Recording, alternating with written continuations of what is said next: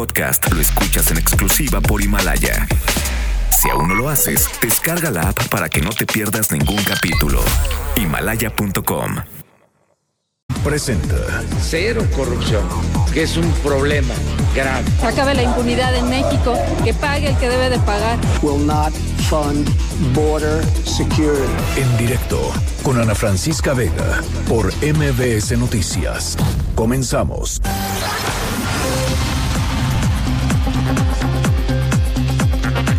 Las 5 de la tarde en punto, ¿cómo están? Me da muchísimo gusto que me acompañen aquí en directo a través de MBS Noticias. Yo soy Ana Francisca Vega. Hoy es miércoles 17, perdón, miércoles 8 de enero del, 2000, del 2020. Son las 17.01. Disculpen ustedes. Eh, nuestras redes sociales, ya saben, siempre abiertas para que podamos entrar en contacto y platicar. Arroba Ana F. Vega en Twitter. Ana Francisca Vega Oficial en Facebook. MBS Noticias en todas las plataformas de redes sociales, así, tal cual, como MBS Noticias. Y por supuesto, nuestro streaming en vivo de lunes a viernes, de 5 a 7, a través de nuestra página web, mbsnoticias.com. Y aquí en cabina los leo todas las tardes con muchísimo gusto en el 55 43 77 1025. 55 43 77 1025. Lo que ha pasado en las últimas 24 horas, ¿eh? Ayer, arrancandito del programa, pues dimos cuenta de estos ataques lanzados desde Irán hasta Irak, hasta bases militares allá en Irak y uf, todo lo que hemos vivido las últimas 24 horas. Vamos a estar platicando, por supuesto, sobre eso y sobre, y sobre varios temas más que hay en la agenda de México y del mundo. Así es que, ¿qué les parece si vamos arrancando? En directo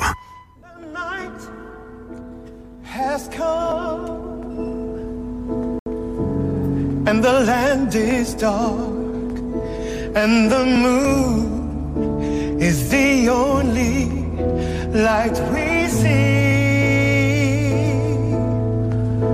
No, I won't be afraid. No, I won't be afraid. Just as long as you stand, stand by me. So, darling,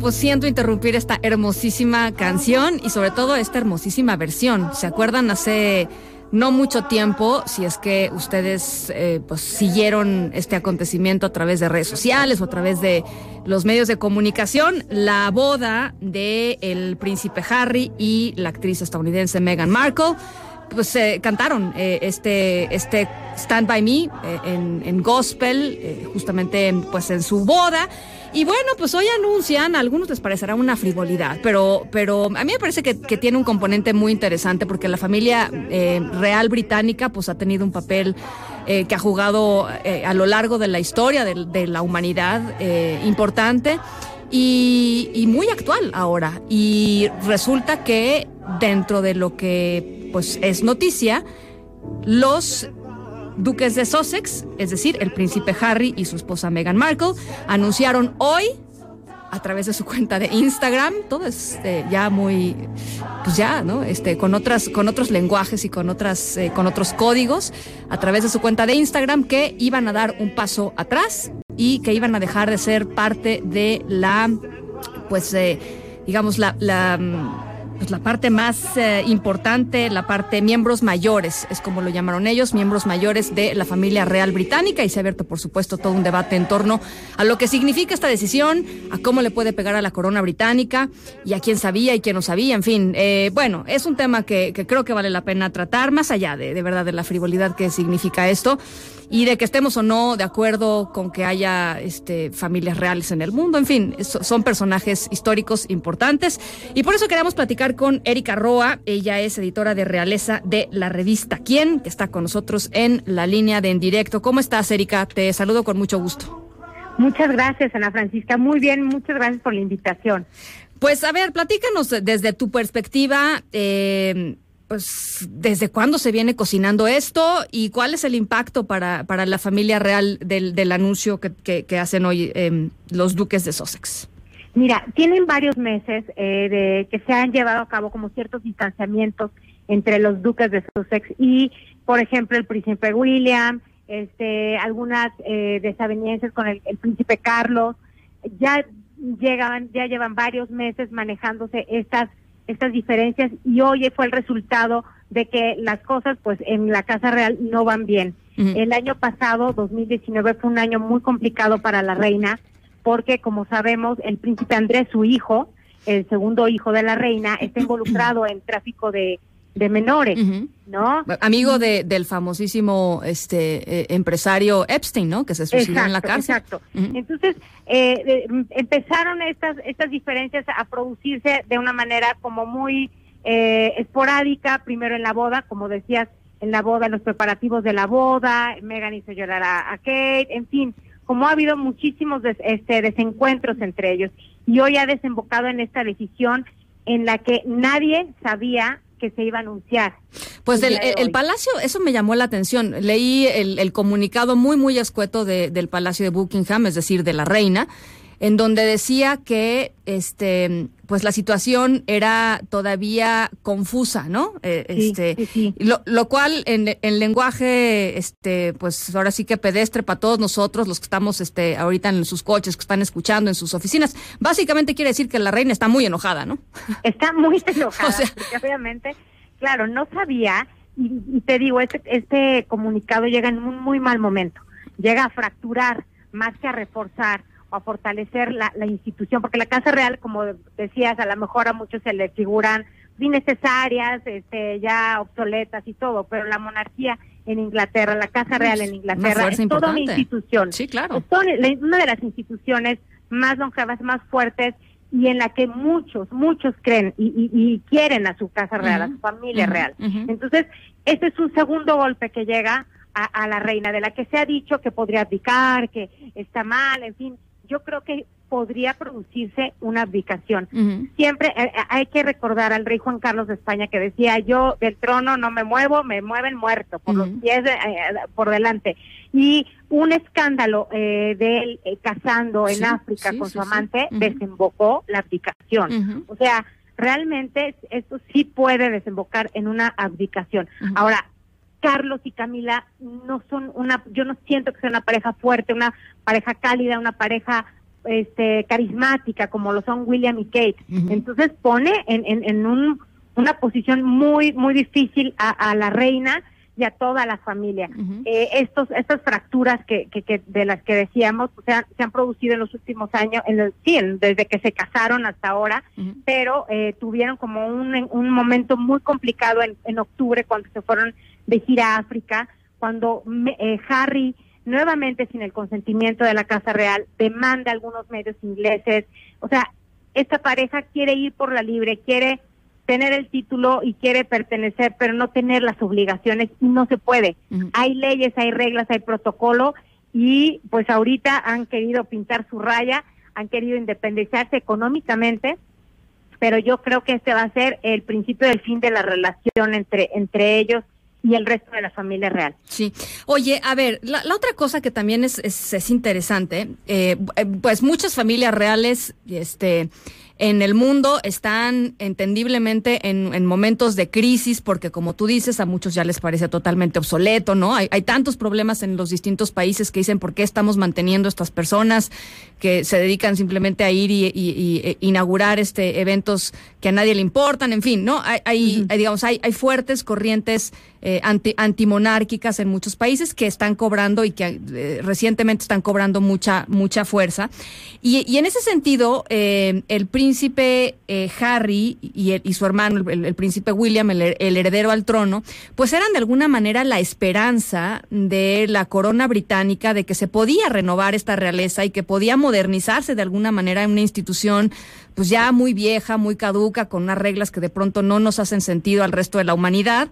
Eh, y esto también le pega a esa idea de reforma porque pues para colmo Harry es pues muy carismático, ¿no? O sea, es, un, chavo que la verdad eh, este pues sí sí tiene sí tiene carisma y tiene mucha fuerza. De hecho, en el 2017 fue el miembro de la familia real mejor valorado, más popular y más querido. Eh, sí, William y, Harry creo que eran como el futuro de eh, esa esa esperanza de la monarquía de la gente que cree en, en la familia real. Este y eran fuertes, de hecho se les, se les bautizaron los, los este, cuatro fantásticos, ¿no? A William, Kate, Harry y Meghan. Eh, su matrimonio, el matrimonio de Harry y Meghan, claro que venía con ese aire fuerte de una de las primeras parejas interraciales del momento. La reina la apoyó muchísimo e hizo excepciones que ni siquiera con Kate eh, hizo, ¿no? Diciendo que ella, bueno, va a ser la futura reina, nada más y nada menos. Había mucha esperanza puesta en ellos y la reina los apoyó muchísimo. Por eso este comunicado tan escueto y un poco molesta, un poco sentida por esta decisión que no se la consultaron. Pero sí, sí creo que aquí las cartas fuertes siguen siendo William y Kate. Las sí, sí, sí son muy populares, muy queridos y creo que hay que seguirlos de cerca. En los próximos meses van a tener a tomar mucho más protagonismo porque pues ya William y, y, perdóname, Harry y Meghan pues han pintado ahora sí como que su línea de de para dónde van y, ahora yo creo que las cartas fuertes van a ser William, pues Kate y sus tres hijos. Pues también este Harry y Meghan pues a reivindicar su derecho ahora sí que como seres humanos de vivir la vida que quieran vivir, ¿no? Es que también por otro lado no se entiende, o sea, si no quieren eso pues siento totalmente, pero creo que sí hay muchas incongruencias. O sea, sí quieres el, el título, pero no quieres eh, la tradición porque pues implica como miembro de la familia real, te guste o no, hay leyes, hay reglas y las tienes que seguir. Entonces, querían lo bonito, pero no querían las responsabilidades. Ellos quieren apoyar algunas fundaciones, pero las que ellos quieran, no las que les digan. Entonces, pues realmente no querían estar, no quieren estar, básicamente. Yo creo que ha sido, y está bien que lo hayan hecho, digo, no es la forma, pero este yo creo que van a terminar separándose. Bueno. Yo creo, y creo que lo hicieron mañosamente también. Aquí hay algo de eh, yo renuncio a, mis, a esta obligación, pero sigo teniendo yo mi fundación y creo mi fundación. Pues quizá a lo mejor no han querido renunciar porque están orillando a la reina a que dé ese paso, que se me hace que, que creo que la va a poner ahí en un tema complicado porque lo que manejan ellos es eh, eh, a Megan es, es que es el origen negro y no, la verdad creo que no no va por ahí. Creo que más que nada es por por el espíritu rebelde de los dos, que están en su derecho, pero ya veremos. Yo creo que sí la van, le están orillando a tomar una decisión que la reina no quería, ¿eh? inicialmente no quería. Bueno, pues claramente, claramente, claramente este comunicado de las situaciones eh, eh, en estos momentos confusa, pues sí, ¿no? Este, lo, dice, dice mucho de lo que, de lo cómo se recibió en el Palacio Real esta, esta noticia. Oye, Erika, yo te agradezco mucho. Ojalá podamos platicar un poquito más adelante cuando se asienten las aguas eh, sobre esto y sobre, pues sobre cómo va evolucionando todo este tema. Por lo pronto te agradezco de verdad muchísimo estos minutitos. Ana Francisca, tú y yo solo en las bodas, en los cumpleaños y en la renuncia. Está bien. Muchísimas gracias. Como debe ser. Muchísimas gracias, me encanta. Un abrazo. Gracias y un abrazo, Ana Francisca. Gracias, Erika Roa, editora de Realeza de la revista ¿Quién? La pueden seguir en arroba Erika Roa T en Twitter y en Instagram arroba royalty.report. Noticias en directo. Bueno, pues eh, evidentemente el mundo está concentrado en otras cosas, eh, particularmente en la delicadísima situación en eh, la región de Oriente Medio con los ataques de Irán a Irak, a bases militares iraquíes, en donde estaban pues hospedadas tropa, tropa estadounidense.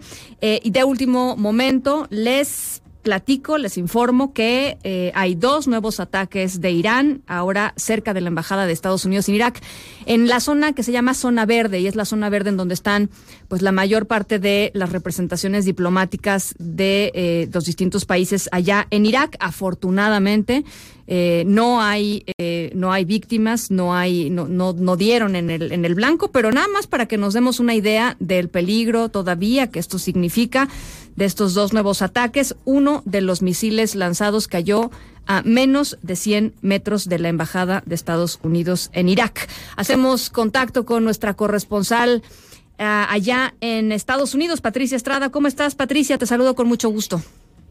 Hola, ¿qué tal Ana Francisca? Muy buenas tardes. Te saludo también con mucho gusto a ti y a tu auditorio y como tú bien lo mencionas, pues de última hora nos llega esta noticia de estos dos misiles que cayeron de esta, dentro de esta zona verde que está fuertemente pues fortificada en Bagdad, en donde se encuentra la embajada de Estados Unidos en Irak. Esto ocurrió cuando ya es allá el miércoles eh, por la tarde y bueno, pues por ahora no hay informes de víctimas. El incidente tuvo lugar justo después de la medianoche, hora local, y los medios de prensa locales difunden la noticia con el sonido de sirenas desde el interior de la zona verde y como tú bien lo mencionas, eh, la zona verde es donde están las delegaciones uh -huh. diplomáticas y los edificios internacionales. Sí. Por ahora eh, no se sabe pues eh, eh si quién disparó los cohetes o de dónde fueron uh -huh. disparados y tampoco hay informes sobre las víctimas, si hay heridos y si hay eh, fatalidades en este incidente que ocurrió muy, muy cerca de la Embajada de Estados Unidos en Bagdad y que como está la situación de tensa en estos momentos, pues eh, no deja de ser preocupante, uh -huh. Ana Francisca. Eh, Patricia, lado, perdón que sí. te interrumpa. Tenía yo la idea de que el gobierno de Estados Unidos ya había eh, eh informado que en este, en, esto, en este último lanzamiento de misiles eh, el, el, saldo era blanco. Así es, en esta, actualmente en este con esta embajada, pues están diciendo que no hay reportes todavía de fatalidades, Bien. se habla de saldo, saldo, blanco como tú lo mencionas, Bien. sin embargo pues será hasta que sea ya haya luz allá del día para que puedan hacer un recuento. Eh, hablando con un experto, con un analista que ha estado precisamente en esas zonas, me dice que eh, son cohetes que no se sabe quién los mandó a ciencia cierta y que es no es muy diario que ocurra esto, pero pues que ocurre en un mal, mal momento como están claro. las tensiones claro. eh, diplomáticas en esta zona y bueno pues esto ocurre después del mensaje que precisamente dio a Estados Unidos el presidente Donald Trump y lo hizo con tintes pues conciliadores uh -huh. y dijo que no iba a responder militarmente al bombardeo de Irán a estas dos bases militares estadounidenses que ocurrió ayer y en el cual no hubo bajas estadounidenses a decir por el propio mandatario. Escuche. Adelante. The American people should be extremely grateful. El pueblo norteamericano debería estar extremadamente agradecido y feliz. No hubo estadounidenses heridos en el ataque de anoche del régimen iraní. No hubo que lamentar víctimas. Todos nuestros soldados están a salvo y el daño en nuestras bases militares es mínimo. Minimal damage was sustained at our military bases. Así es, Ana Francisca, el presidente Trump pues alabó el trabajo de sus militares en Irak y dijo que la alerta temprana que avisa de misiles funcionó muy bien, por lo que no hubo bajas en las tropas estadounidenses uh -huh. o de las fuerzas aliadas en Irak. Uh -huh. Un ataque eh, dijo que se produjo a varios días de que Estados Unidos pues ordenó precisamente este ataque y bombardeo donde eh, falleció el general iraní eh, Qassam Soleimani y uh -huh. que informamos en su oportunidad, Ana Francisca. Eh, de víctimas iraquíes, eh, Patricia, ¿sabemos algo? Ten, tenía yo la idea de que había eh, víctimas, pero no mortales. En el caso del bombardeo del día de ayer, de ayer. que habla, pues, lo, la prensa iraquí habla de varios lesionados. Sí. Incluso algunos mencionan hasta de 80, sin embargo, eh, no haya ciencia cierta un conteo sobre eh, las bajas Ahora, ahora lo que dijo el presidente es que no hay bajas de los Estados Unidos ni de las fuerzas aliadas eh, destacamentadas precisamente en su misión, en su base militar y en eso se incluyen las fuerzas iraquíes también. Y por ahora, si hubo heridos, eh, no se sabe acá que tanto el número eh, podría variar, te digo, se mencionan 70, se mencionan 80, pero el número exacto todavía no se llega a un recuento. El presidente Trump pues dijo que los daños al inmueble, los daños a la base militar fueron también eh, mínimos o menores y que por lo pronto pues eh, por lo ahora se descarta una operación militar de Estados Unidos contra Irán en represalia pues por el ataque de ayer. Sin embargo, pues informó sobre las sanciones económicas a Irán y dijo que estarán en vigor hasta que Irán cambie su comportamiento y con lo que por ahora pues se apaciguan los temores de una guerra en Medio Oriente. Sin embargo, pues hay que estar muy al pendiente, Ana Francisca, por este nuevo incidente en la zona verde de Bagdad, sobre todo por estos eh, cohetes o misiles que cayeron muy cerca de la embajada de Estados Unidos en Bagdad.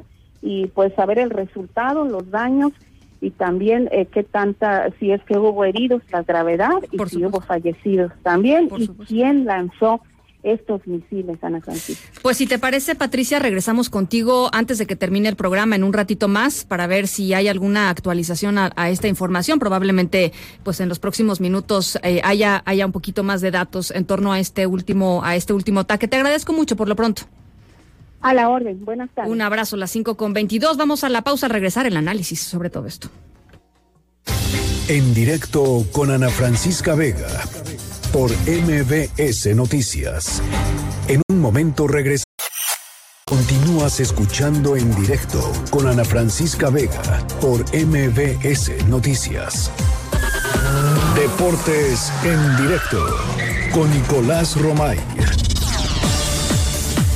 Nico Romay, ¿cómo estás? Bien, Ana, con el gusto de saludarte a ti, a toda la audiencia que nos acompaña en este miércoles con tristes noticias. Sí, te estaba escuchando hace unos momentos y decías así. Ya, Nicolás, ¿sabes qué? Basta, basta. ¿Qué hago? Basta. Híjole. Sí, qué triste. y es triste por lo que representaba Carlos Girón para el deporte mexicano, medallista olímpico en Moscú 1980, una referencia total en los clavados, que participó en cuatro Juegos Olímpicos y que el día de hoy pierde la vida a los 65 años de edad muy por joven. complicaciones en una neumonía. La verdad es que sí, muy joven. Estaba ya internado en un hospital en la Ciudad de, de México. Se complica una neumonía y a los 65 años de edad pierde la, la vida el clavadista mexicano. Entonces arrancamos eh, el, el, año con esta noticia que sí es muy complicada de digerir, sobre todo porque eh, los deportes olímpicos, Ana, toman mucha fuerza en los años de Juegos Olímpicos.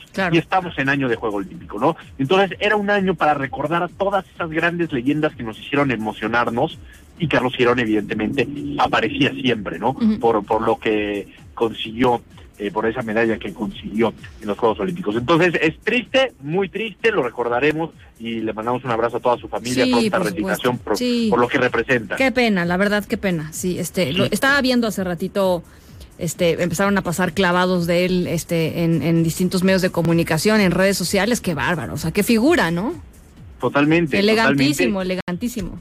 Si bien México siempre ha sido eh, un país mucho de clavados, se nos dan muy bien, sí Carlos Girón creo que, que tiene su sitio muy muy reservado, ¿no? Aparte, como una de las grandes figuras. Totalmente, totalmente. Triste, tristemente, Ana, pero bueno, hay más de deportes, hay más información. Lo de Tom Brady está llamando muchísimo la atención porque es como un acertijo todo esto. Tom Brady, mítico mariscal de campo de los Patriotas, que publica en redes sociales que tiene ganas de seguir compitiendo, de seguir participando, uh -huh. pero no dicen dónde como que dice, no me voy a retirar, tiene 42 años, ¿eh? ya no es ningún chiquito, tiene 42 años, siempre se ha cuidado muy bien, solamente ha tenido una lesión de rodilla que, que lo dejó fuera de, de, los campos un año, pero dice, no me voy a retirar, pero no asegura que va a seguir con los Patriotas. Termina contrato y va a terminar y va a estar como agente libre, o sea, él va a ser dueño de su futuro. Nunca había tenido la oportunidad en su carrera de él elegir con quién contratarse. Entonces, va a ser muy interesante el saber si Tom Brady mantiene esa fidelidad y, y dice, oye, yo me quedo con los Patriotas porque lo hemos ganado todos juntos, eh, nos ha ido muy bien a los dos, tanto al equipo como a mí, o eh, por otro lado, decir, me atrevo a irme a otro equipo, porque siempre ha sido muy cuestionado, el decir, oye, Tom Brady tenía un equipo diseñado para él, todo estaba montado para que él ganara. Bueno, pues ahora, si se va a otro equipo, sería muy interesante decir, Tom Brady ganó sin los Patriotas. Híjole, este, y, y- y, bueno, es que, pero él, él, o sea, yo, yo no me lo imagino vistiendo otra camiseta. No, La verdad. eh, eh, son de, de esas historias, Ana, que es muy complicado ver en el deporte actual, porque hoy estamos acostumbrados a que el dinero manda. Es así. Hoy en día el que pone el cheque se puede llevar al jugador de fútbol que quiera, al deportista que quiera, de básquetbol, de béisbol, de fútbol americano. Es así. Entonces esas historias de romanticismo, de, de amor a la camiseta, pues cada vez quedan más en el olvido. Entonces si de repente llega eh, los vaqueros de Dallas y le dicen a Tom Brady, vente para acá, ¿te imaginas? Lo que sería, ¿no? Bueno, y, y él y él solito con su con su carta, o sea, él solito decide si se va o no se va a los a donde sea Son- que lo donde sea que lo busquen. cantidades de locos, de locos, Ana. Oye, rápido te platico de la Supercopa en España, eh, una Supercopa que, que le metieron mano, porque todos los años era el campeón de la Liga de España contra el campeón de la Copa del Rey. Ahora hicieron un cuadrangular con dos equipos invitados. O sea, sí va el campeón de, la Liga, que es el Barcelona, y sí iba el campeón de la Copa del Rey, que era el Valencia. Bueno, pues ¿cómo está la situación ahora? Hicieron un cuadrangular, el Real Madrid enfrentó al Valencia en semifinales y el día de mañana Barcelona enfrenta al Atlético de Madrid. Lo hicieron en Arabia Saudita para darnos cuenta y dimensionar cómo el dinero está moviendo uno de los torneos pues tradicionales de, de España, como es la, la Supercopa, y lo mueve de país por un tema meramente comercial y agrega equipos por dedazo. O sea, estamos ante un momento muy importante de reflexión, de decir, ¿hasta dónde vamos a permitir que esto mueva las reglas? Porque pues, ahora imagínate que el Manchester United no califica a la Champions League, sigue sin calificar a Champions League, o el Madrid no califica a Champions League. Como son equipos que comercialmente mueven mucho, los vas a meter por dedazo. Es un tema muy complejo que el fútbol se tiene que cuidar, porque si no estamos ante el principio del fin, ¿eh? Totalmente de acuerdo. Totalmente de acuerdo. Bueno, pues eh, algo más, Nico. Nada más, Ana. eh, mañana Barcelona contra Atlético de Madrid. Ya está el Real Madrid en la final de la Supercopa. Así que seguiremos porque también puede ser un partidazo en Arabia Saudita. Real Madrid contra Barcelona, pero entendiendo que el camino es el que cuenta. Oye, eh, ¿sabes qué? La, esta- voy, a, voy a decirlo porque me parece extraño, está confirmado ya por muchos medios, pero la agencia de noticias del Estado mexicano, Notimex, eh, subió un tuit en donde está diciendo que la hija de Carlos Girón, eh, Silvia Girón, dice que su papá pues no ha fallecido, que el pronóstico no es favorable, pero que él sigue con vida. Este es un, un tuit que subieron a las 5 de la tarde, es decir, hace ratito, a las 5 de la tarde con 36 minutos, hace literalmente unos minutos. Eh, me parece extraño porque ya muchos medios lo traen confirmado, pero por lo pronto, bueno, pues ahí lo dejamos, ¿no? Sí, lo ¿Qué que es CONADE, ¿no? La, la, la información que tenemos es confirmación de CONADE. Exactamente. Que, que, pues de alguna manera pues es la Comisión Nacional de Deporte. Entonces eh, habrá que estar pendientes eh, y sobre todo Se nos fue. Bueno, se nos fue Nico. Eh, Vamos a hacer una pausa, ¿sí? Son las, las 5 con 42, vamos a hacer una pausa. Va nuestro WhatsApp aquí en cabina para que podamos platicar. 5543 77 1025. Ahí les va de nuevo, 5543 77 1025. Vamos a la pausa y regresamos con más. En un momento continuamos en directo con Ana Francisca Vega. Continúas escuchando en directo con Ana Francisca Vega por MBS Noticias. Epicentro. Epicentro. Epicentro con León Krause. Hola León, ¿cómo estás? Hola Ana, ¿cómo estás? Pues eh, preguntándote cómo has vivido las últimas 24 horas. Bueno, con mucha angustia la, la, primera parte de esas 24 horas, cuando no sabíamos realmente cómo iba a reaccionar el gobierno de Estados Unidos a la respuesta iraní, el ataque a esas dos bases militares en, en Irak, pero lo cierto es que de todos los malos escenarios me parece que al final los encontramos en el, en el mejor, en el más deseable, eh, una especie eh, de disminución de la tensión entre Irán y Estados Unidos, francamente contra todo pronóstico. Pero eh, como, dicen, como dirían los clásicos, haya sido como haya sido, Ana, qué bueno que ocurrió. Totalmente de acuerdo, León. Eh, evident, evidentemente, eh, las consecuencias de esto eh, hoy paran, ¿no? Las inmediatas, pero bueno, hay consecuencias de largo plazo que hay, vamos a ir platicando y midiendo.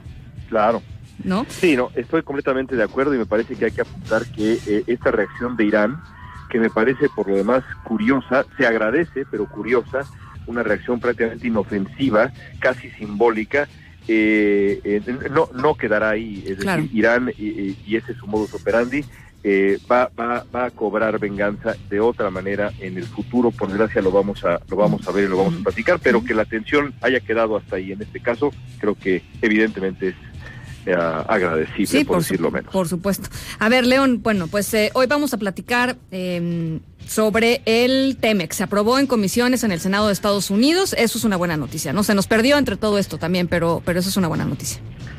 Sí, muchas cosas se han, se han perdido y esa es una buena noticia. eh, la, la- la- el, el destino, digamos, del eh, Tratado de Libre Comercio de América del Norte, versión 2.0, eh, se va a definir muy pronto. El que haya super- superado el, el escollo de las comisiones es una extraordinaria noticia. Y lo más probable, evidentemente, es que eh, tengamos esa ratificación en el Senado. Era mucho más difícil conseguir el respaldo de la Cámara de Representantes, dominada por el Partido Demócrata, pero se consiguió con los costos que conocemos. El Senado era era eh, era lo más eh, lo más sencillo y seguramente pues ahora lo, lo tendremos ratificado muy pronto. Ana. ¿Cuándo es muy pronto, León? ¿Cuándo crees tú que sea muy Eh, pronto? Me, me, me parece me parece que de acuerdo con los eh, con los expertos con quien sigue esto, estos temas de la operación eh, del, del Senado el el ah, el periodo digamos eh, que, que, que podríamos eh, prever es a máximo finales de este mes eso es lo que he escuchado de fuentes cercanas en Washington sobre todo después de lo que ha ocurrido en los primeros días con precisamente las eh, las ah, comisiones, el- el- los, los votos que, ya platicamos ahora. Así que yo imaginaría que antes de finales de, de mes, creo que está en el interés de todos los actores políticos estadounidenses que así ocurra. Ujú. Y en la agenda, pues está evidentemente el juicio político, pero también está esto de estos ataques nuevos, o sea, es una agenda también interna muy cargada. Tú dices estas estas agendas van a permanecer separadas, aisladas, este, una de la otra. No no no prevés que por ahí pueda salir algo algún inconveniente. Esperemos evidentemente que no sea que no sea así. Eh, el, el, el proceso del impeachment no impidió que la Cámara de Representantes eh, le otorgara un triunfo político a Donald Trump y también se, se, se- se hiciera de un triunfo, triunfo político el Partido Demócrata. No no veo por qué en el Senado vaya a pasar algo distinto. Además, no tenemos fecha para el famoso juicio político porque sigue esa suerte de impas eh, curioso entre eh, Nancy Pelosi y eh, el ah, senador McConnell. Am, no sabemos cuándo va a comenzar este, este famoso juicio, aunque hay, por supuesto, eh, noticias interesantes ahí, como la, la disposición de John Bolton de presentarse como testigo. Lo dejarán los republicanos. Hay muchas preguntas que resolver. La primera de ellas es, ¿para cuándo? ¿Cuándo tendremos juicio? ¿Tendremos juicio? ¿Quién Eso? ¿no? Es, tendremos juicio, ¿no? Más bien. Bueno, pues eh, sí, ¿no? Yo creo que sí. Sí, yo también. Me pero, parecería rarísimo. Yo también, pero, a ver qué, pero es qué garantías ofrecen los republicanos, ¿no? Ex- exactamente, exactamente. Y seguramente pues será un- bueno, no sé, ya para para qué especular al respecto, pero pero bueno, sí yo también creo que va a haber juicio político. Bueno, pues buena buena noticia eh, hoy la del la del Temec. Sin duda, sin duda. Eh, buena noticia la, de, la del Temec y, y- por supuesto buena noticia lo de lo de Irán. Así que bueno, por lo menos un respiro a este principio de año que ha sido de verdad eh, de aquellos.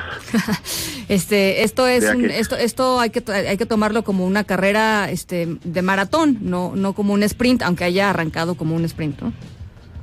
Sí, se siente más bien como uno de esos ultra triatlones que de pronto algunos de, los de, los locos, algunos amigos que compartimos en México se avientan.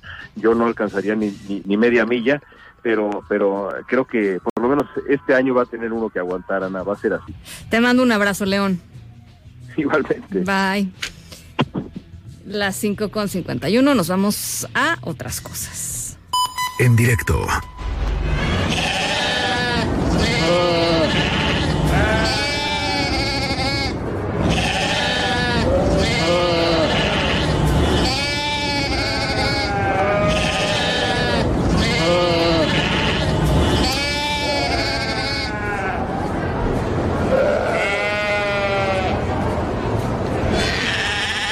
Nuestra historia sonora de hoy tiene que ver con algo que sucedió en Australia em, con, ya lo estamos escuchando, un grupo de rebaño de, ovejas. Em, y en el marco de pues estos incendios terribles, catastróficos que están sucediendo desde hace semanas en Australia, que han pues acabado con la vida de más de 500 millones de animales allá en Australia. Em, y bueno, pues nuestra historia sonora de hoy tiene que ver con unas ovejas y un milagroso rescate. Ya les platico en un ratito más de qué va. Por lo pronto, las 5 con 52. Vamos a hacer una pausa. Regresamos con mucha, mucha, mucha, mucha más información.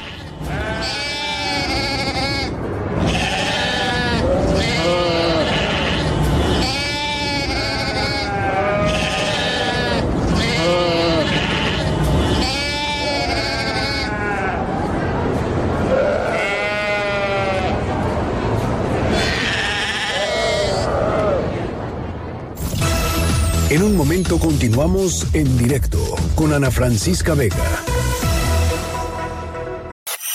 PS 102.5 en frecuencia modulada, transmitiendo 24 horas al día con 180.000 watts de potencia. Estudios y oficinas en Mariano Escobedo 532, Ciudad de México. MBS 102.5 FM. Estamos contigo. Una voz con transparencia. Una voz objetiva. Una voz plural. Una voz plural. Esto es En Directo. Con Ana Francisca Vega. En directo. MBS Noticias.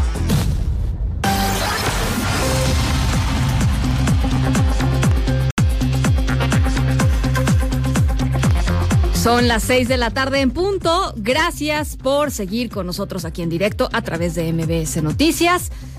Yo soy Ana Francisca Vega. Hoy es miércoles 8 de enero del 2020.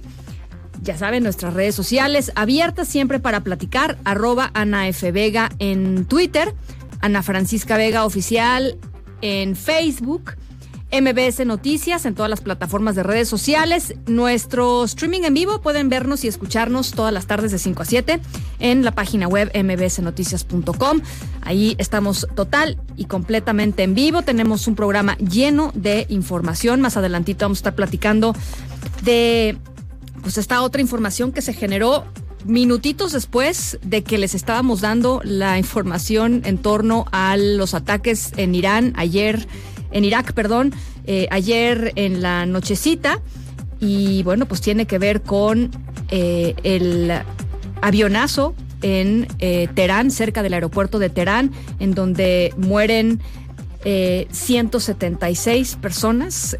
una aerolínea ucraniana, la Ukraine International Airlines, el vuelo 752.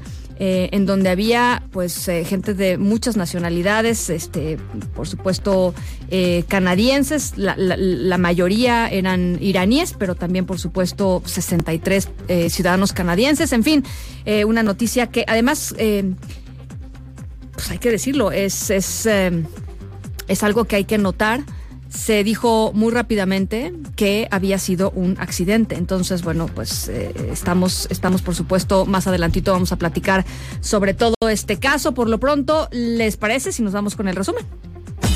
Noticias en directo. Pruebas Pruebas, pruebas, pruebas, es lo que dice el presidente López Obrador, que se presenten acerca del aumento en las cuotas para recibir atención médica en los hospitales de salud, después de eh, recibir y de hacerse públicas las protestas por el cobro excesivo eh, que han eh, pues que han tenido que enfrentar algunos usuarios del sector salud para recibir atención médica que antes pues no les costaba tanto. López Obrador aseguró que esto también tiene que ver con algunas de las resistencias que se han encontrado de, así lo dijo, un sistema podrido en el pasado. Además, les pido a ustedes y a la gente, todos los ciudadanos, que me traigan los nombres y en dónde es que subieron la cuota de 70 a 500 pesos. A ver, ¿dónde? ¿Quién lo hizo? O sea, sí, Hospital General de México, pero eso es una abstracción. O sea, necesitamos nombre, quién fue el que padeció de este abuso. O sea, que nos ayuden, porque ahora le van a dar mucho vuelo a todas estas denuncias. Ahora le van a dar mucho vuelo a todas estas denuncias, dijo el presidente Andrés Manuel López Obrador. ¿Y qué dijo la Secretaría de Salud? Bueno, pues también en ese sentido pidió que los usuarios denuncien eh, cualquier abuso en el cobro de las cuotas de recuperación en los hospitales federales de alta especialidad y en los institutos nacionales de salud. Cuotas de recuperación que hay que decirlo no son nuevas, siempre ha habido una cuota de recuperación. Eh, sin embargo, la denuncia ahora por parte de usuarios es que hubo un incremento considerable en las cuotas de recuperación que se les están pidiendo para ser atendidos. Citlali Sáenz, ¿cómo estás? Me da mucho gusto saludarte. Cuéntanos. Hola Ana Francisca, buenas tardes a ti también, a nuestros amigos del auditorio. La Secretaría de Salud pidió a la población no derechohabiente denunciar cualquier incremento de cuotas de recuperación en hospitales federales de alta especialidad e institutos nacionales de salud, ya que pues no se han autorizado ningún incremento para este año. Hugo López Gatel es subsecretario de Promoción y Prevención de la Salud de la Secretaría de Salud. Reconoció que se ha detectado en algún o dijo en alguno en algunos hospitales y en particular dijo Hospital General donde se cobra un aumento de cuotas que dijo debe ser denunciado y ellos pues lo van a investigar. Vamos a escuchar lo que dijo el funcionario. No se prevé aumento de las cuotas. Hemos identificado casos puntuales en donde localmente, en una entidad administrativa particular, digamos un hospital federal, se les, eh, bueno, la nota de ayer salió respecto al Hospital General de México, se les está subiendo cuotas. Como dijo el, el doctor Gustavo Reyes Terán, comisionado, coordinador de los Institutos Nacionales de Salud, no se han autorizado incrementos de las cuotas de recuperación. Y bueno, el funcionario aclaró que por el momento están vigentes las cuotas de recuperación que se cobraban en 2019 en estos hospitales e institutos a través de lo que fue el Seguro Popular. El subsecretario de Promoción y Prevención de la Secretaría de Salud dijo que la atención en el nuevo Instituto de Salud para el Bienestar es para primer y segundo nivel y está enfocado a la población que no es derechohabiente. También dijo que el no cobro de estos servicios en los hospitales de alta especialidad será gradual. Es un proyecto del gobierno, pero en este año no va a suceder todavía. Ana Francisca, ese reporte. Y mientras tanto, ¿qué le sugieren a los a los usuarios, Itlali? Es decir, la Pues gente que- que, está, pues, la verdad, que está esperando ser atendida, que quizá no, pues, no puede pagar esas cuotas, o sea, ¿qué, qué, qué, qué opción les dan?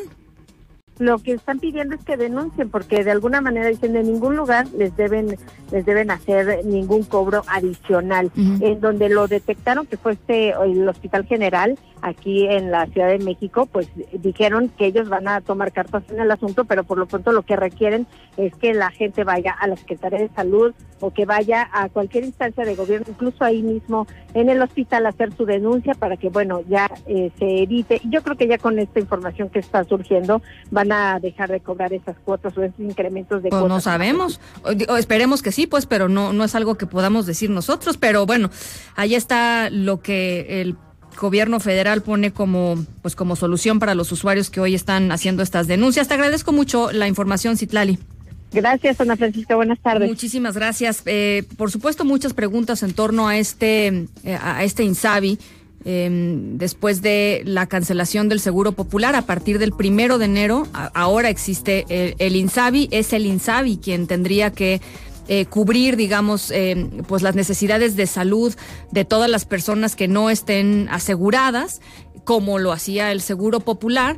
y pues problemas en el arranque, evidentemente. Uno de los problemas es que no hay reglas de operación y al no haber reglas de operación, em, pues se evidentemente pues están ahora sí que como navegando un avión sin, sin una carta de navegación, ¿no? Y, creo que es importante aquí hacer esta pues esta acotación y pensar en que eh, pues hay muchísimas personas que hoy están en la incertidumbre con familiares o ellos mismos con enfermedades que requieren de, eh, de, pues de asistencia cotidiana, digamos, de, de ayuda y de apoyo cotidiano. Eh, pues por supuesto vamos a estarle dando seguimiento a este tema. Marta Sagún, ¿se acuerdan de ella? como olvidarla, ¿no? La esposa del expresidente Vicente Fox califica de perversas las acusaciones en su contra, esas acusaciones que la vinculan con los legionarios de Cristo. Ernestina Álvarez, tú tienes este reporte, adelante. Así es, Ana. Buenas tardes para ti, para los amigos del auditorio. Pues tras darse a conocer que la Secretaría de Hacienda y Crédito Público realiza una investigación contra la organización religiosa Legionarios de Cristo y su vínculo con Marta Sagún, la esposa del expresidente Vicente Fox afirmó que la información que ha circulado sobre su persona es perversa y falsa. A través de una carta difundida en las redes sociales de Vicente Fox, la ex primera dama negó algún desvío de recursos y tener relación con los legionarios de Cristo y señaló que las insinuaciones son un verdadero engaño a la opinión pública y una calumnia a su persona. Marta Sagún afirmó que si bien los políticos pueden ser calumniados, es importante, dice, defender la verdad. También comentó que está a favor de la transparencia y rendición de cuentas, pero señaló que no va a ser sobre su persona y que se investigue pues con quién tenía relación y si efectivamente en algún momento se desvió o no recursos hacia los legionarios de Cristo. Por su parte, Vicente Fox expresó todo su apoyo y solidaridad a su esposa y pues precisamente lo hizo a través de la difusión de esta carta pública. Hasta aquí el reporte. Gracias, Ernestina. Buenas tardes. Por su parte, hay que decir, los legionarios de Cristo informaron en un comunicado que están colaborando con la Unidad de Inteligencia Financiera de la Secretaría de Hacienda en esta investigación sobre presuntos manejos irregulares de algunas de sus cuentas, algunas eh, cuentas eh, financieras. Así es que bueno, pues ahí está, ahí está este reporte. Y después de dos meses de permanecer cerrada la Facultad de Filosofía y Letras y también la Prepa 9, no han podido regresar a clases. ¿eh? La Universidad Nacional Autónoma de México instaló eh, mesas de atención de denuncias de acoso y de violencia de género. Eh, tú tienes este, este reporte. Adrián Jiménez, ¿cómo estás? Buenas tardes. Buenas tardes, Ana Francisca. Un saludo afectuoso para ti y el auditorio. Efectivamente, con el objetivo de terminar los paros que ya cumplieron dos meses en la Facultad de Filosofía y Letras, así como en las prepas 7 y 9, la UNAM instaló este miércoles en estos planteles mesas de la Unidad de Atención a Denuncias, mediante las cuales facilita la presentación de denuncias y le da seguimiento a estos procesos en desarrollo sobre violencia de género. En un comunicado, esta Casa de Estudios advirtió que quienes sean denunciados como agresores tendrán prohibido presentarse en las instalaciones universitarias hasta que no concluyan los procedimientos de investigación correspondientes y se hayan emitido las resoluciones conforme a derecho. Asimismo, informó que las víctimas de acoso o agresión sexual serán protegidas conforme al protocolo de atención para estos casos, además de que sus datos personales serán resguardados en todo momento. La universidad también pidió a la comunidad universitaria y también a los padres de familia, pues que se han unido a esta intención de, que ya vuelvan las instalaciones, pues evitar caer en cualquier provocación y a fin de sumar los esfuerzos para erradicar la violencia de género en la institución. En este sentido expresó su respaldo al derecho que tienen los estudiantes a sentirse seguros, seguras, protegidas, respetadas en su dignidad personal. Para ello propuso nuevamente se instalen estas mesas de trabajo que permitan el combate permanente a la violencia de género y la identificación de una nueva ciudadanía y una universidad en equidad. Pues siguen las negociaciones y la UNAM reitera este llamado a los grupos que mantienen cerrados estos tres planteles a que devuelvan las instalaciones y permitan la reanudación inmediata de las actividades académicas. Y es que pese a estos esfuerzos, pues los eh, jóvenes que se encuentran en paro, pues eh, se han negado a devolver las instalaciones. Cabe señalar que esta tarde se llevó a cabo una asamblea en la preparatoria 9 para determinar si se levantaba el paro en ese plantel. Los alumnos ingresaron en grupos aproximadamente de cinco con credencial en mano y la condición de los paristas era pues que no tomaran fotografías ni videos para evitar represalias, dicen de las autoridades universitarias. Tenemos entendido que siguen las negociaciones entre la universidad y los paristas, sin embargo, pues no hay avances y siguen trabadas estas negociaciones. Ana Francisca, es la información que les tengo. Bien, pues qué complicado. Gracias, Adrián, te mando un abrazo. Buenas tardes. Muchísimas gracias, muy buenas tardes.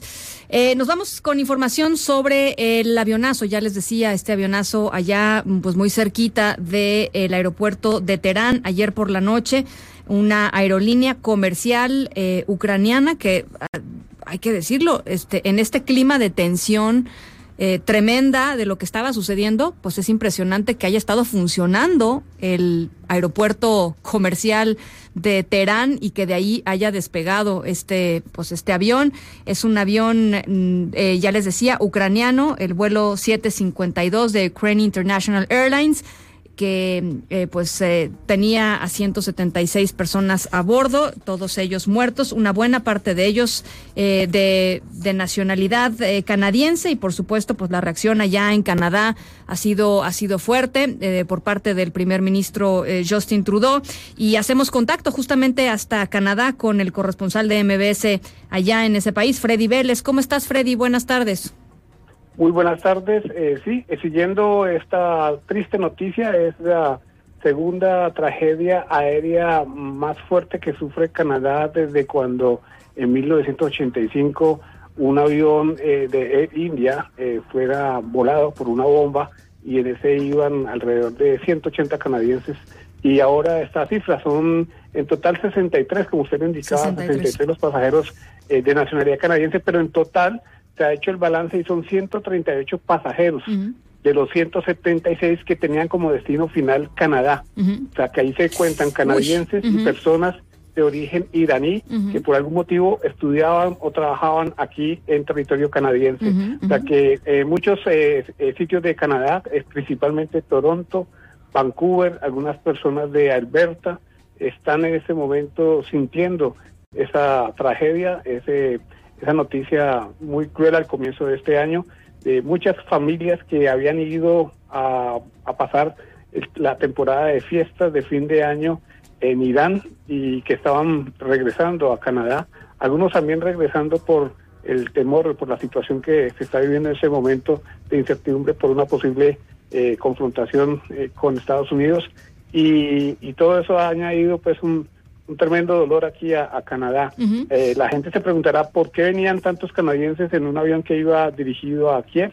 Pues porque, eh, como muchos otros países, Canadá no tiene relaciones eh, diplomáticas con Irán, Estados Unidos tampoco. No hay embajada de Canadá en Irán, ¿no? No hay embajada. Sí, no, no hay embajada. Desde el año 2012 se rompieron las relaciones diplomáticas y por lo tanto tampoco hay vuelos directos entre Canadá y, y Teherán. Entonces, eh, la gente tenía que hacer conexiones a través de vuelos como este, por ejemplo, a través de Kiev.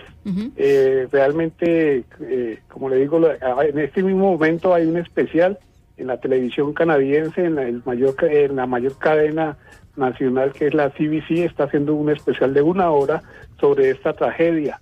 El, como usted lo dijo, el primer ministro ha manifestado su condolencia a todas las personas afectadas por la pérdida de sus familiares y ha dicho que no solamente estarán esperando poder colaborar con las autoridades ucranianas eh, para esclarecer las causas de este accidente, y también, eh, sino que también ha dicho que va a pedir que se esclarezcan las, las, causas para eh, establecer si hubo o no hubo algún acto criminal que llevara a, como resultado este este fatal accidente. Claro. justamente eh, te iba a preguntar sobre eso, eh, Freddy, porque pues parte de lo que ha llamado la atención en torno a este, este terrible hasta lo que sabemos accidente, es justamente la rapidez con la cual se decretó que era un accidente. Eh, y, eso sí, sí ha estado, digamos, en, la, en la mesa, en el debate público, porque generalmente pues esto toma tiempo, ¿no? Este, independientemente que alguien reivindique o no un ataque, uno no puede descartar un ataque tan rápidamente como se, como como sucedió ayer por la noche en donde ya se decía que había sido un accidente. Sí, pero eh, en, principio esa fue una de las versiones iniciales. Luego ha habido una especie como de eh, retroceso en ese sentido y se ha, Se ha dicho que hasta tanto no haya la investigación debida, no se puede especular sobre cuál fue en realidad la causa de este accidente. Eh, el caso es que, el, como le dije anteriormente, el, el propio eh, eh, primer ministro Justin Trudeau, acompañado por el ministro de Relaciones Exteriores, eh, han dicho que van a hablar con sus colegas iraníes para abordar ese punto. Dice que los canadienses se han hecho preguntas y ellos eh, merecen tener respuestas. Eso es lo que ha dicho Justin Trudeau. Eh, al lado del, ministro de Defensa, Harif Sajjan, el ministro de Transporte, Marc Garneau, y el jefe de seguridad, el, coronel Jonathan Vance, eh, el general Jonathan Vance.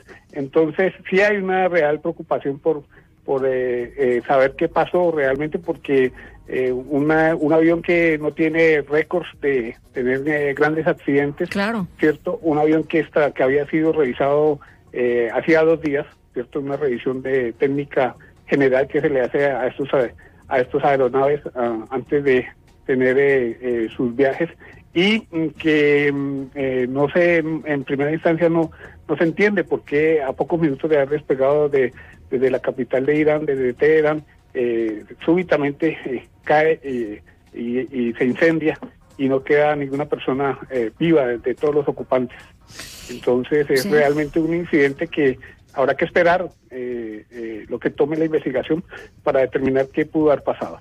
El, el ministro de Transporte canadiense eh, justamente dice que, que las declaró este hace hace ratito que las causas del accidente permanecían este pues sin clarificarse pero que podrían haber sido múltiples. Pero lo que sí dice también, y me llamó la atención, es que las, los datos que se tienen del satélite a los cuales Canadá pues sí tiene acceso, eh, sugieren que el avión despegó de forma totalmente normal, sin embargo se rompió eh, contacto abrupto con, em, con la aeronave sugiriendo, esta es la frase y la leo textual, sugiriendo que algo muy inusual sucedió. Es lo que dice el ministro de Transporte canadiense Marc Garneau. Sí, y, él es una persona que tiene mucho conocimiento porque hay que recordar que Garneau es un, eh, eh, antes había sido astronauta. Y entonces ah, mira, eso no, eso no lo sabía. Ajá. Sí, exactamente, ese es una, un dato que es muy interesante ahí. Y como usted lo dice, le dice que la, los datos de satélite sugieren que, que el avión 737-800 eh, pues despegó normalmente, pero que muy poco tiempo después eh, se perdió eh, total contacto con él y que em, si hubiese sido una pérdida de, de suministro de energía, este tipo de aviones tienen la capacidad de eh, tener sistemas de eh, refuerzo en el, sentido de, suministrar por medio de otras baterías eh, de nuevo energía al avión para que se reconecte y haga contacto con los aeropuertos más cercanos, pero eso no sucedió nunca y lo, siguiente que pasó fue eh, prácticamente el accidente. Entonces él, dice de todas maneras que de una manera muy prudente que no se puede especular hasta en este punto de la investigación. Sí, eh, Freddy, eh, ahora lo decías lo decías hace ratito, pues muchas de las personas que habían viajado a Irán eh, pues iban a, pasar las fiestas, a, ver a la familia y ahora pues supongo que hay muchos canadienses, muchos familiares que, que pues están yendo a, Irán a tratar de obtener algún tipo de respuesta y por supuesto pues los, los cuerpos de sus familiares, ¿no? También. Sí, sí, no, eh, hay que, para que, para información de, de los oyentes en México, para que tengan una idea, eh, en Canadá eh, vive la segunda colonia más grande de iraníes por fuera de Irán. Ah, ¿Cierto? La primera está en el área de California y la segunda está aquí, en Canadá, específicamente en tres ciudades. Es en Toronto, en Montreal y en Vancouver. en, Toronto, en el área de, lo que se, se, conoce como el Gran Toronto, viven alrededor de 100.000 iraníes es, un número eh, conservador que, es, que se tiene, basado en, en, los datos del, del, 2016, del censo más reciente, pero se cree que puedan ser alrededor de 200 mil los iraníes que viven aquí en esta área cercana a la ciudad de Toronto. Y es una comunidad que aunque parezca un número muy grande, es una comunidad pequeña que mantiene lazos muy estrechos entre ellos mismos. y, y, obviamente que, que, ha sido un tremendo shock para estas personas que que, que han oído de, de esta noticia, porque entre las personas que estaban era eh, ge- gente profesional, eh, gente relacionada con, con la academia canadiense, ¿cierto? Estudiantes de posgrado, estudiantes internacionales, estudiantes de secundaria, todas personas que tenían una vida pues muy activa, muy plena, que están contribuyendo también a, a Canadá y que de repente pues eh, sufren esta, esta triste tragedia. Ujú. En la Universidad de Alberta, estoy leyendo, la Universidad de Alberta per- perdió a varios este, académicos que estaban viajando allá. El, el- el presidente de la Universidad de Alberta, David Turpin, dice es una, una pérdida eh, tremenda, no podemos ni siquiera comenzar a contabilizar eh, este, o, evaluar los daños que esto va a dejar ¿no? en el largo plazo. En fin, una tragedia, eh, Freddy, lo, lo que, lo que se vivió ayer por la noche. Eh, y pues por supuesto muy pendientes, vamos a estar haciendo contacto contigo para, para ir viendo también la reacción pues de, del 63 personas este, ahí, eh, ciudadanos canadienses muertos, y ya nos decía 138 pasajeros que iban a Canadá, ¿no? Sí, exactamente. Eh, la mayoría, como lo, lo decíamos antes, eh, eran estudiantes que habían ido a Irán para eh, pasar las vacaciones de, de invierno, huyendo un poco del frío canadiense, ¿cierto? Y aprovechando el- ese tiempo que no tenían obligación de ir a estudiar para estar allá con sus familiares. Algunos incluso fueron también por, por eh, objetivos muy personales, como por ejemplo, pensaba de una pareja de recién casados que se fue con cuatro de sus mejores amigos precisamente a casarse a, a Irán. Y bueno, no lograron eh, volver estando ya casados aquí a, a Canadá, que era su segunda patria. Eh, en, eh, confirmando sobre los datos que, le- que, que hablaba de los eh, que, eh, iraníes de origen, de los canadienses de origen iraní, aquí en el, en el censo del 2016 habían 210.405 canadienses de origen iraní. Y, y se cree, pues eh, según los datos de, de la propia comunidad, que ese número puede ser realmente más cercano a 300.000, porque cuando uno llena el censo en Canadá, uno tiene la libertad de escoger cómo se identifica. Eh, Tú puedes tener nacionalidad canadiense, pero tú puedes decir que eres, por decir algo, mexicano, si tienes las dos nacionalidades.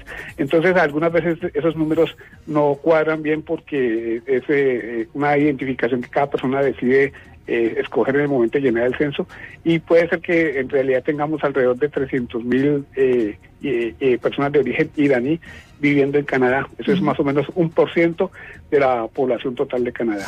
Y na- finalmente te quisiera preguntar, Freddy, sobre este asunto eh, que me parece la verdad muy interesante. La, la responsabilidad primaria por las leyes internacionales de aviación cuando sucede un choque eh, o una o un accidente de este tipo o cualquier eh, episodio, digamos que implique que un avión se pierda. eh, la responsabilidad de la investigación está en el país en donde sucedió, en este caso en Irán. Irán ha dicho que no va a compartir información, el ministro de Transporte de Irán ha dicho que no va a compartir información, eh, por supuesto ni con la compañía que es Boeing, que es estadounidense, pero que tampoco va a compartir información con eh, pues, eh, algunos de los países que están directamente involucrados, como por ejemplo eh, eh, Canadá. ¿Cómo, cómo se, cómo se, pues cómo se ha recibido esto? Ya, ya nos decías que el primer ministro Trudeau dijo que iba a platicar con sus, con, con la contraparte y con el ministro de, de, Exteriores, pero pues este, la, la declaratoria es muy, es muy, em, pues muy determinante, ¿no? Por parte de Irán. Hay que entender que lastimosamente esta, eh, este accidente, si fue solamente un accidente, eh, coincide con este momento de crisis que hay eh, eh, entre Estados Unidos e, e Irán eh, por, eh, por la- los sucesos eh, ocurridos el viernes pasado cuando eh, el- uno de los líderes militares más importantes de Irán fue dado de baja en un operativo estadounidense. Entonces, eh, obviamente que la reacción de- del gobierno de Teherán al decir que no va a facilitar la información eh, obtenida ya porque se recogieron las la- de las cajas negras, ¿cierto?, de, de la, de la aeronave siniestrada, pero que no la va a compartir. eh, en, en efecto, la primera in- información que hay es que parece que no hay deseo de compartirla con eh, eh, la- el fabricante, que es Boeing, por ser una empresa eh, estadounidense. Eh, pero yo creo que dadas las, las eh, regulaciones internacionales, existe una, una, necesidad de que haya transparencia en ese tipo de investigaciones y que además este tipo de investigaciones generalmente eh, no se puede hacer en, en un solo país, puesto que demanda también obviamente eh, pues, infraestructura, ¿no? eh, infraestructura, técnica, sí, ¿no? tecnología, eh, ne- necesita también de conocimiento forense, Claro. ¿cierto? Y para este tipo, para determinar exactamente qué pudo haber pasado en los momentos previos y durante el momento de la catástrofe, Claro, claro. para poder determinar bien las causas. Bien. Mm, habrá que esperar nuevamente, eh, eh, obviamente que la, la situación no, no es la mejor en el sentido diplomático como para eh, lograr que esto suceda, pero ya los familiares ah, eh, de, de las personas eh, que han fallecido y que viven aquí en Canadá han dicho que, que se, se tiene que dejar de lado la política y, y- y el tema de, de- de la, de la tensión que hay en este momento, eh, porque se trata pues de una tragedia Sí, donde pues ha- han, han, perdido Muchos inocentes, ¿no? Muchos inocentes. 176 personas, entonces que lo más importante aquí es saber la verdad, ¿no? Es saber qué pasó con ese avión y para poder que las personas que han perdido a sus seres queridos pues puedan tener un descanso. Bien. Freddy, te agradezco mucho este, este reporte y por supuesto estamos en comunicación contigo hasta Canadá. Freddy Vélez, muchísimas gracias y muy buenas tardes. Buenas tardes. Gracias, buenas tardes. Las seis con 28, vamos a una pausa, volvemos con más. En directo con Ana Francisca Vega por MBS Noticias. En un momento regresamos. Continúas escuchando en directo con Ana Francisca Vega por MBS Noticias. Ate con queso con Irma Uribe. Feliz 2020. ¿Cómo estás? Irma Uribe. Este, deseosa de platicar de cosas que no nos, este, híjole, que no nos ya sé. Oye, te venía oyendo en el carro y la verdad tenía muchas ideas. Bueno, me vinieron a la cabeza ideas de qué deberíamos de hablar. Porque toda esta onda de los royales me parece... Ah, de los... De los... muy siglo pasado, ¿no? Bueno, sí, es que, pues ese es O el sea, me parece muy bien su movimiento, la verdad. Yo no sé mucho de estas cosas, pero... Yo creo que cada quien tiene derecho a vivir como uno quiere vivir y si a esta persona pues se le impuso un rol que no Sí. quiere tener en la vida, pues hay que está bien, Sí. ¿no? Yo creo que está bien. Este, pero bueno, a- además de los de la familia real británica, La familia real británica. tú traes algo Yo traigo algo bien bonito. Muy lindo, no tiene nada que ver con Reyes, la verdad. este, pero fíjate que ves como hay un debate muy interesante. No muy interesante, la verdad. De si la década ya empezó, ya acabó. Ah, el cero, pero el lo uno, ignoré, pero lo ignoré yo también por he tratado de ignorarlo. ignoré por completo ese debate. No me voy a meter en ese tema, pero sí les voy a decir que este año cumple 120 años de publicarse El Mago de Oz. Mira, 120 años. 120 años, años, fin o inicio de década, no importa, el Mago de Oz está cumpliendo 120 años y la verdad es que es una cosa muy padre. Sí. Todos tenemos referencias del Mago de Oz, o sea, independientemente de dónde creciste, este libro y esta serie de libros en realidad, pero este, o sea, el libro de El maravilloso Mago de Oz en particular, es uno de los libros em, infantiles que más se ha editado y reeditado y interpretado Versiones. de millones de maneras, no nada más en la literatura, sino también en el teatro, en el cine, en los musicales, en juegos de video. O sea, hay muchísimas interpretaciones de esta historia que creo que es algo muy lindo porque ya está, o sea, además de ser un clásico literario, obviamente, se ha convertido en una referencia cultural bien importante para, mm, para todo el mundo. Pues para mm, 12 generaciones, digo, no Sí, sé, ¿no? Es 10 incre- o sea, generaciones. 120 años se dice fácil, pero la verdad es que es increíble. Y una de las cosas que ha hecho, fuera del contenido, obviamente, em, del libro de los personajes que son entrañables, muy memorables, etcétera, que están súper bien construidos, em, la- en la- las historias del Mago de Oz son en- casi en su mayoría y casi en todo el mundo de em, dominio público. Y esto hace, o sea, facilita la labor de las casas editoriales para justamente volver a O sea, publicarlo, reeditarlo, reimaginarlo, Para, lo que- para los que nos están escuchando que no que no saben qué es dominio público, esto quiere decir que no tienen que pagar las editoriales, no tienen que pagar derechos por volver a publicar algo, o sea, no tienen que dar una lana para poder volver a publicarlo Sí, o bonito, ¿no? reinterpretarlo, claro, sí. Me parece muy lindo que una historia tan, tan linda y con tantos mensajes, porque tiene además muchísimos niveles de interpretación, em, se pueda seguir compartiendo como, como a través de las generaciones. Em, y la verdad a mí me emociona que, que los libros cumplan años. porque Bueno. casi no soy nerd. Ajá. Pero 120 años me parece una cosa eh, muy espectacular. Em, el maravilloso mago de Oz les contaba ahorita, es una, o sea, ese es un libro y es un libro de 14, de una serie de 14 libros que, que escribió Fran Baum. Em, hay muchos otros de, del Mago de Oz que se publicaron posterior a su muerte en, por otros autores. Hay muchísimos, ya historias paralelas, etcétera. Pero la verdad es que la historia del Mago de Oz me parece muy, muy bonita. Em, ya ustedes seguramente se la, se la sabrán. Eh, cuenta la historia de Dorothy Gale, que es una niña que vive en Kansas, em, y un ciclón o un tornado la hace volar. La lleva. ¿No? Em, y ella pues tiene un montón de aventuras. La verdad es que tiene, les digo que tiene muchas cosas y, y, desgraciadamente no tenemos tanto tiempo, pero si a ustedes les interesa seguir la conversación, la podemos seguir después en redes sociales.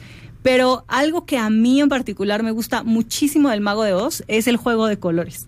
Yo soy, yo, yo soy de esas personas que los colores forman una parte muy importante de mi vida de muchas maneras. Eh, como que para mí la música, las personas tienen colores, les asigno inconscientemente colores particulares. Ay, ¿de qué color soy yo? ya, ya me puso. Luego podemos hablar. Pero es, una cosa rara porque hay, gente que lo hace mucho más claramente que otras. Eh, pero bueno, los colores para mí son, son una cosa muy linda y este libro juega mucho con eso, ¿no? O sea, al principio del libro, no sé si ustedes se acuerden, pero la vida de, Dorothy en Kansas y Kansas, la ciudad, en blanco es y blanco y gris. Sí, es gris. es muy gris. No, o sea, es plana X, ¿no? Sin sentido casi. Por eso las zapatillas rojas tienen el significado que tienen. Todas las cosas en el Mago de Oz tienen un color que significa algo. Y eso me parece increíble. No nada más las cosas, sino también los lugares. Hay mm. lugares verdes, hay lugares azules. Ciudad Esmeralda, ¿no? Ciudad Esmeralda. Hay el camino amarillo, que es dorado y representa pues la luz. Y tiene como un, una serie de símbolos, ¿no? O de significados a través de los colores que es muy, muy bonita. Em, la, la, o sea, una de las brujas es verde. todo tiene un color. Y eso a mí en lo particular me parece muy interesante. Pues yo creo que eso es parte de lo que, de, de, la magia del mago de Oz que hace que, este, pues generaciones tras generaciones tras generaciones de niños la sigamos disfrutando. La, les impacte tanto el cuento cuando exactamente la lectura hice una recopilación de mis mis em, portadas favoritas del mago de Oz que ahorita les voy a subir para que las vean em, pero la recomendación de hoy es el maravilloso Mago de Oz. es el libro, el primer libro que salió exactamente. Hay una serie de 13, como les decía, y si quieren buscarlas, está increíble. Pero El maravilloso Mago de Oz es un libro que yo recomendaría para cualquier edad. Es un libro súper sencillo, muy directo, con una historia muy linda que además ustedes seguramente ya conocen. Es un libro de capítulos cortos, sencillos, es un lenguaje muy fácil de entender, la verdad. En personajes muy memorables que los niños... ¿Cuál es tu favorito? A ver, ¿cuál de, los personajes? ¿Cuál es tu Pues es que a mí me gustan los perros, entonces me gusta Toto. pero estoy muy viciada en ese tema, la verdad. Está bien.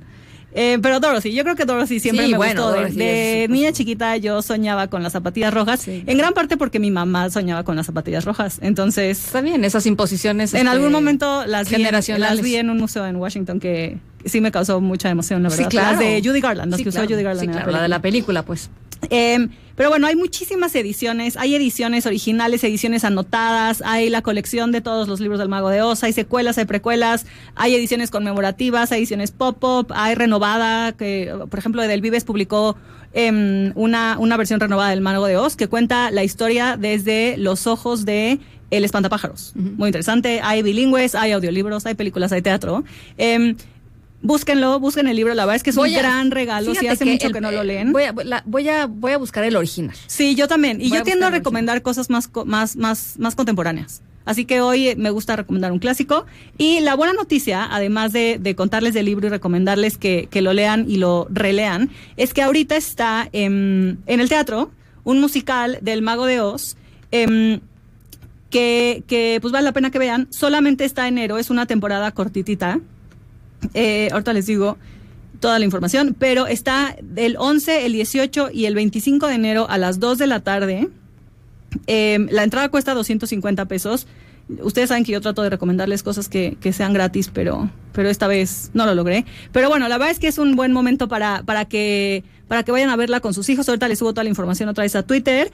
Em, y vale la pena. Vean el libro, vayan a verla, lean el libro, vayan a ver la obra. Si quieren, vuelvan a ver la película. Hay película animada, pueden ver la, la de Judy Garland también. Hay otra por ahí con Diana Ross. Hay cómics. Ay, claro, la de Diana Ross es buenísima. Sí, Hay cómics o ya si están muy millonarios, pues vayan a Nueva York y vean Wick. No, bueno, este... No, va, a tardar. Que es una joya también, la verdad. Oye, eh, la pueden seguir en arroba irmolauro Irmolauro o arroba ate con queso ed. Ahí va a subir ahorita en un ratito más todas las, eh, todas las recomendaciones de hoy. Sí. Gracias, Irma. Bye, feliz año. Igualmente, feliz año, las 6 con 48. Pausa, regresamos con más. En un momento continuamos en directo con Ana Francisca Vega. Continúas escuchando en directo con Ana Francisca Vega por MBS Noticias.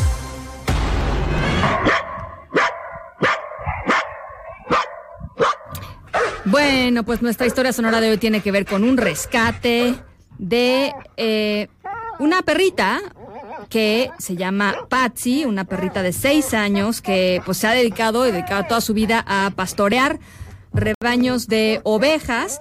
Y cerca de eh, pues eh, el, la granja en donde vive eh, Patsy pues llegaron los incendios, estos australianos eh, tremendos, poniendo en riesgo pues no solamente a sus familiares, sino también a los animales que estaban, pues que viven ahí en la granja. Así es que eh, Patsy, eh, pues de repente pues, los, los, sus dueños empezaron a ver que como que enloquecía y lo que se dieron cuenta es que lo que estaba tratando de hacer era que eh, pues salvar a las ovejas que estaban, que habían estado a su cargo durante pues estos cinco, por lo menos cinco años de, de su vida. Así es que Patsy las llevó a resguardo, este, se metió incluso en lugares peligrosos, ya pues muy calurosos, donde el fuego ya estaba llegando. Así es que, pues mientras la perrita estaba cuidando a estas ovejas, lograron rescatar a todos los animales de esta granja. Esa es nuestra historia sonora de hoy. En Agenda con Rafael Arce. Hola Rafa, ¿cómo estás? Hola Ana, ¿cómo te va? Buena tarde, ¿todo bien? Bien, muchas gracias Rafa. Qué bueno Ana. Oye, pues estamos al pendiente. Buenas tardes, buenas tardes, noches a quienes nos ven y a quienes nos saludan. ¿Qué pasó Dani? Oye, eh, Ana, estamos al pendiente de la presencia de Julián Levarón en el Centro Cultural eh, Tlatelolco, en el Centro Histórico de la Ciudad de México. Ahí va a estar para convocar a la marcha del próximo 23 eh, de enero, que partirá de Cuernavaca a la Ciudad de México. Entonces, ayer, ayer mismo te lo declaró aquí, Julián Levarón estará ahí en el Centro Cultural Tlatelolco para pues eh, darle un impulso a esta iniciativa eh, de la ciudadanía eh, de esta de esta marcha y también se sabe Ana que existe la posibilidad de que los Levarón se reúnan con el, el, embajador de Estados Unidos en México. Esto aún eh, me lo comenta la gente de Julián Levarón en este momento. Mm, circuló todo el día esta información, no está del todo confirmada, pero ahí está. ¿No? Ahí está y estamos, estamos al pendiente.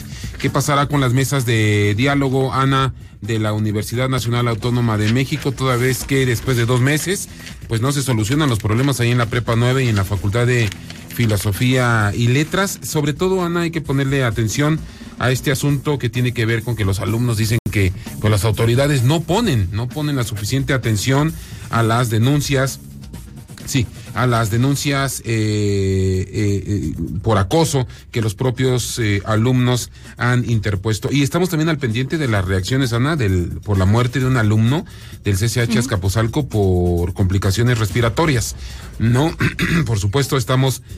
En el salón de clases, en el salón sí, de discúlpame, clases. sí, en el salón de clases, sí, en el, ahí dentro del, del CCH Azcapotzalco. Ya hace algunos segundos, el hijo de Carlos Girón pues ha tuiteado buenas tardes, la noticia del fallecimiento de mi papá es falsa. Agradecemos a todos por estar al pendiente, él se encuentra muy delicado de salud y les estaremos informando de su situación. Gracias a todos. Carlos Girón, eh, Ana, eh, clavadista mexicano, estamos al pendiente de su estado de salud. Sabemos de buena fuente que, bueno, eh, que está bueno, y los propios, los propios hijos lo han dicho, está, está muy grave. Y bueno, la pifia de la CONADE, ¿no? La pifia de la CONADE al dar a conocer la muerte de Carlos Girón cuando esto es falso. Bueno. Ana, estamos al pendiente. Las seis con cincuenta y seis, eh, nos vamos a nombre de todos los que hacen posible este espacio informativo. Muchísimas gracias por acompañarnos esta noche. Yo soy Ana Francisca Vega. Se quedan como siempre con Gaby Vargas. Después ya saben, charros contra gangsters. Pasen buena noche y nos escuchamos mañana. MBS Radio presentó en directo, en directo con Ana Francisca Vega por MBS Noticias. Presenta. No importa cómo estés, siempre puedes estar mejor. Mejor, mejor. Con Reavivadas.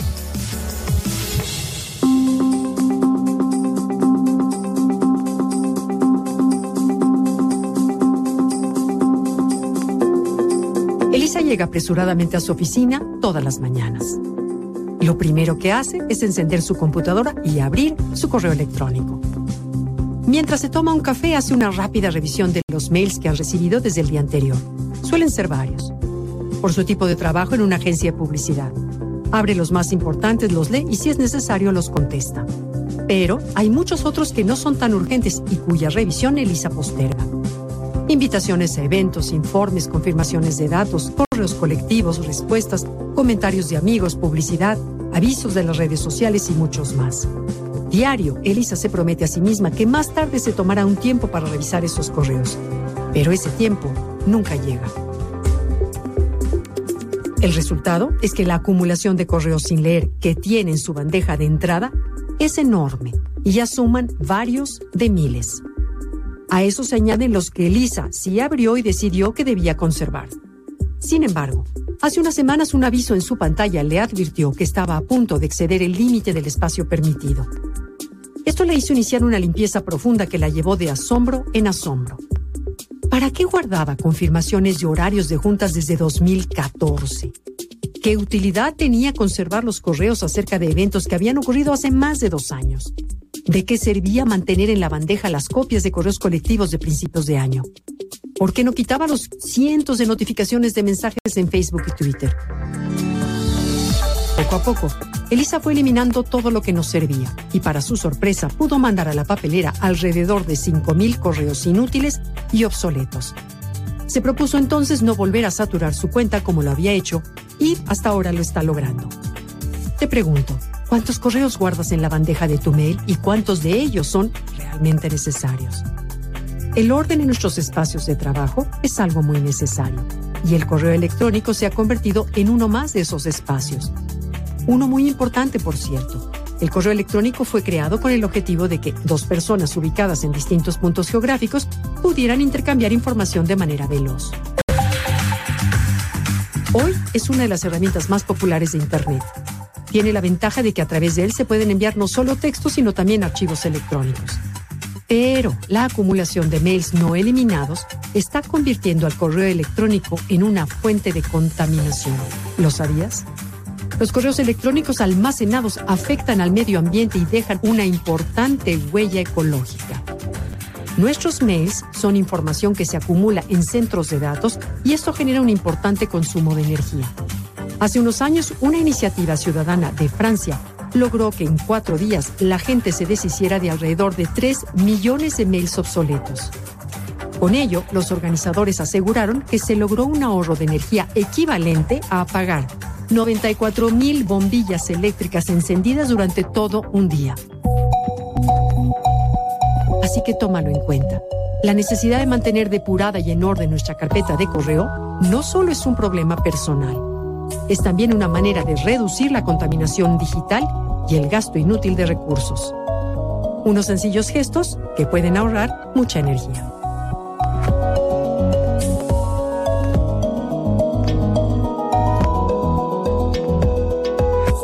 Liverpool es parte de mi vida. Presentó. Mejor, mejor. Con Gaby Vargas. XHMV